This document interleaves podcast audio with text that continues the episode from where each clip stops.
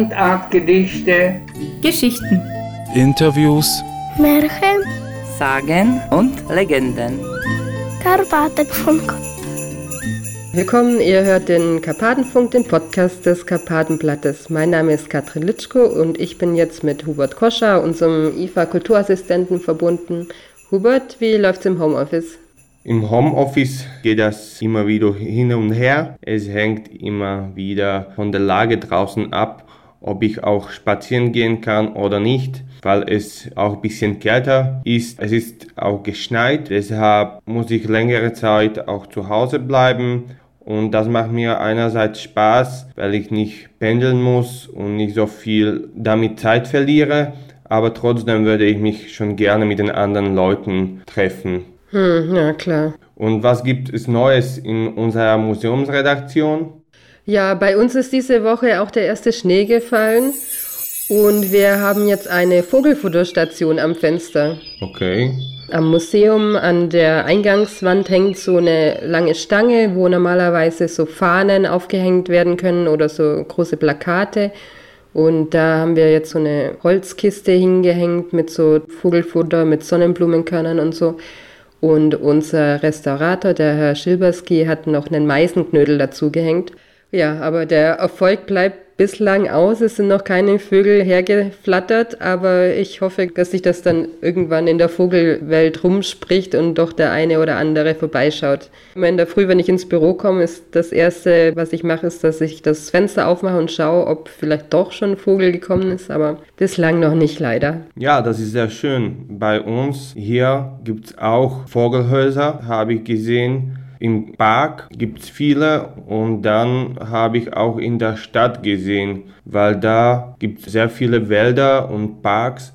Deshalb muss man sich auch um die Tiere, um Vögel kümmern. Genau, und im Studentenwohnheim habt ihr da auch ein Vogelhaus? Im Studentenheim habe ich nicht gesehen, aber trotzdem haben wir hier unten so einen Kasten, das ist wie ein Haus und da können, glaube ich, auch Tiere kommen und vielleicht auch etwas nehmen. Mhm, na schön. Und wir haben doch vor einiger Zeit dazu auch ein schönes Mundartgedicht zugeschickt bekommen, oder? Ja, genau. Das ist ja lustig, dass du dich daran erinnerst. Der Professor Ferdinand Klein hat uns ein Gedicht geschickt und zwar stammt das ursprünglich von dem Mundartdichter Franz Ratzenberger. Der ist in Schwedler geboren, das ist in der Unterzips.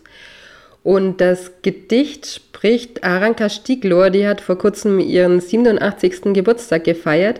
Und es heißt De Maas. De Maas heißt auf Hochdeutsch die Meise. Lass uns mal reinhören. De Maas.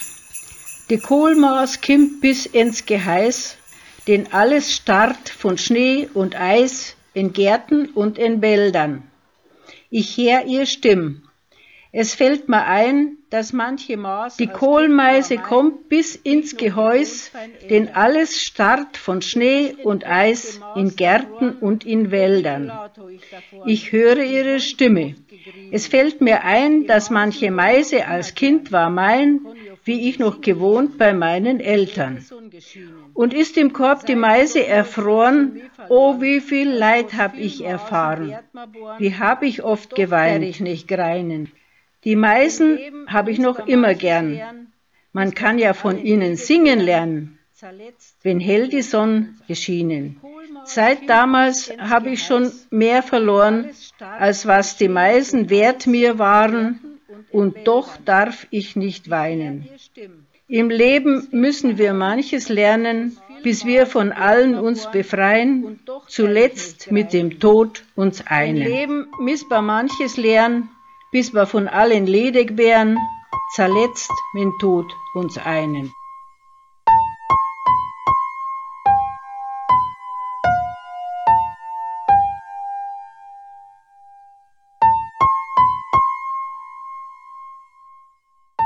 Hubert, sag mal, du kommst doch aus Rosenberg auf Slowakisch Ružomberok. Kannst du dich noch erinnern, wie ihr als Kinder den Nikolausabend verbracht habt?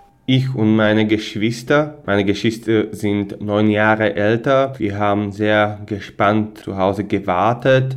Am Abend mussten wir unsere Stiefel putzen und für morgen am nächsten Tag kam immer der Nikolaus. Das war für mich ein besonderer Tag, weil das auch der Namenstag von meinem Großvater war, weil er Nikolaus hieß.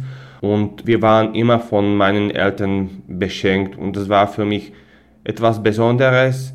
Das ging immer in der Grundschule, also im Kindergarten zuerst, dann in der Grundschule, später im Gymnasium und auch an der Uni habe ich etwas von meinen Eltern bekommen. Dazu habe ich noch eine Erinnerung von meinem Vater. Er war dienstlich in Finnland oder in Schweden und er hat mir aus Schweden Adventskalender gebracht und da waren die Schokoeier, die ich so liebe. Und ich hatte 24 Schokoeier und das war für mich unglaublich. So viele Eier hatte ich noch nie.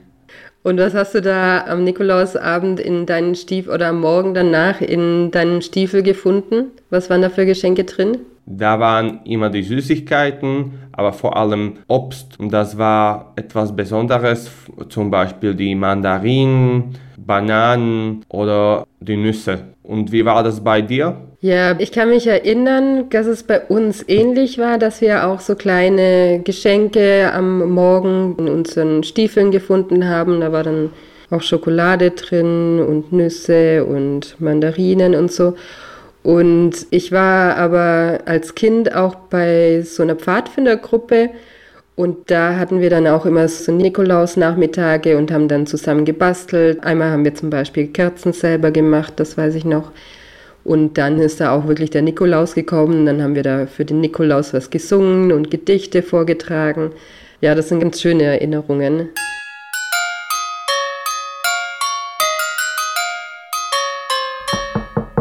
Herein! Wer kommt denn? Nikolaus ist da. Ich habe mal in unserer Mundartkiste gekramt hier im Museum. Wir haben ja ganz viele Archivaufnahmen, auf denen die Mundart der Karpatendeutschen festgehalten ist. Und ich habe mal nachgeschaut, ob es da auch was zu den Karpatendeutschen Nikolausabenden gibt. Und da habe ich was gefunden aus der Region Pressburg, aus Bratislava. Und zwar hat man sich da in St. Georgen in Svetijur, das liegt am Fuße der kleinen Karpaten, folgendermaßen auf den Nikolaus vorbereitet. Du was, Vater? Du legst dich heute für einen Nigalo um und legst da dein Pelzmantel an auf die verkehrte Seiten und eine große Mütze setzt da auf und Papier und nimmst da einen Sock und einen Lauf und gibst aufs Gesicht und kommst die Kinder. Also ganz einfach, den Pelzmantel falsch rum anziehen, eine Mütze auf den Kopf, in die eine Hand einen Sack und in die andere eine Rute. Fertig ist der Nikolaus. Ja, und was gibst du mit in den Sack hinein? Na, Ich will da schon was hineingeben. Dort kommen Nuss, Äpfel und was soll ich noch? Bonbons, Buchshändeln. Du da? Was soll ich da noch hineingeben? Erdäpfel ein Nuss. paar hinein. Nuss hast du da? Nuss, ach ja, Nuss sind schon drinnen. Und Schokolade Na gut, und noch gute. Ruten nimmst du damit.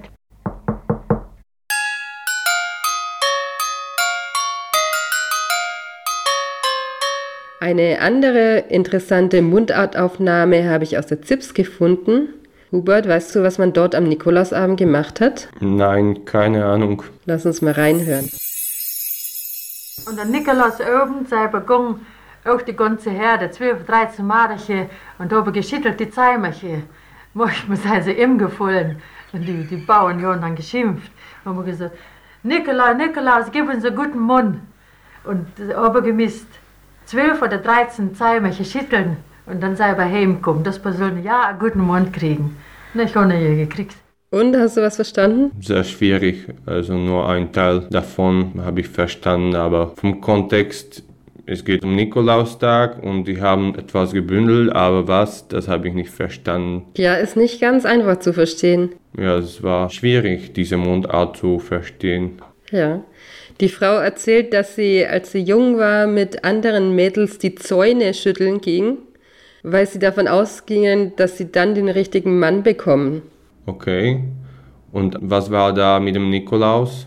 Das haben sie am Nikolaustag gemacht. Und der Nikolaus hat ihnen dann den richtigen Mann geschickt. Okay, das habe ich nicht gewusst. Das muss ich irgendwann machen. Oder nur, nur die Frauen müssen das machen oder auch die Männer? Also laut der Mundartaufnahme haben das nur die Frauen gemacht, aber probieren kann man es ja. Okay, ich werde es probieren. Damit wünschen wir euch noch eine schöne Adventswoche und eine schöne Adventszeit. Vielen Dank fürs Zuhören. Vielen Dank und bis nächsten Mal. Genau, den Karpatenfunk findet ihr überall dort, wo es Podcasts gibt. Auf Facebook, Instagram, YouTube, Twitter und wir freuen uns über Likes. Ho, ho, ho. Tschüss. Tschüss, ciao.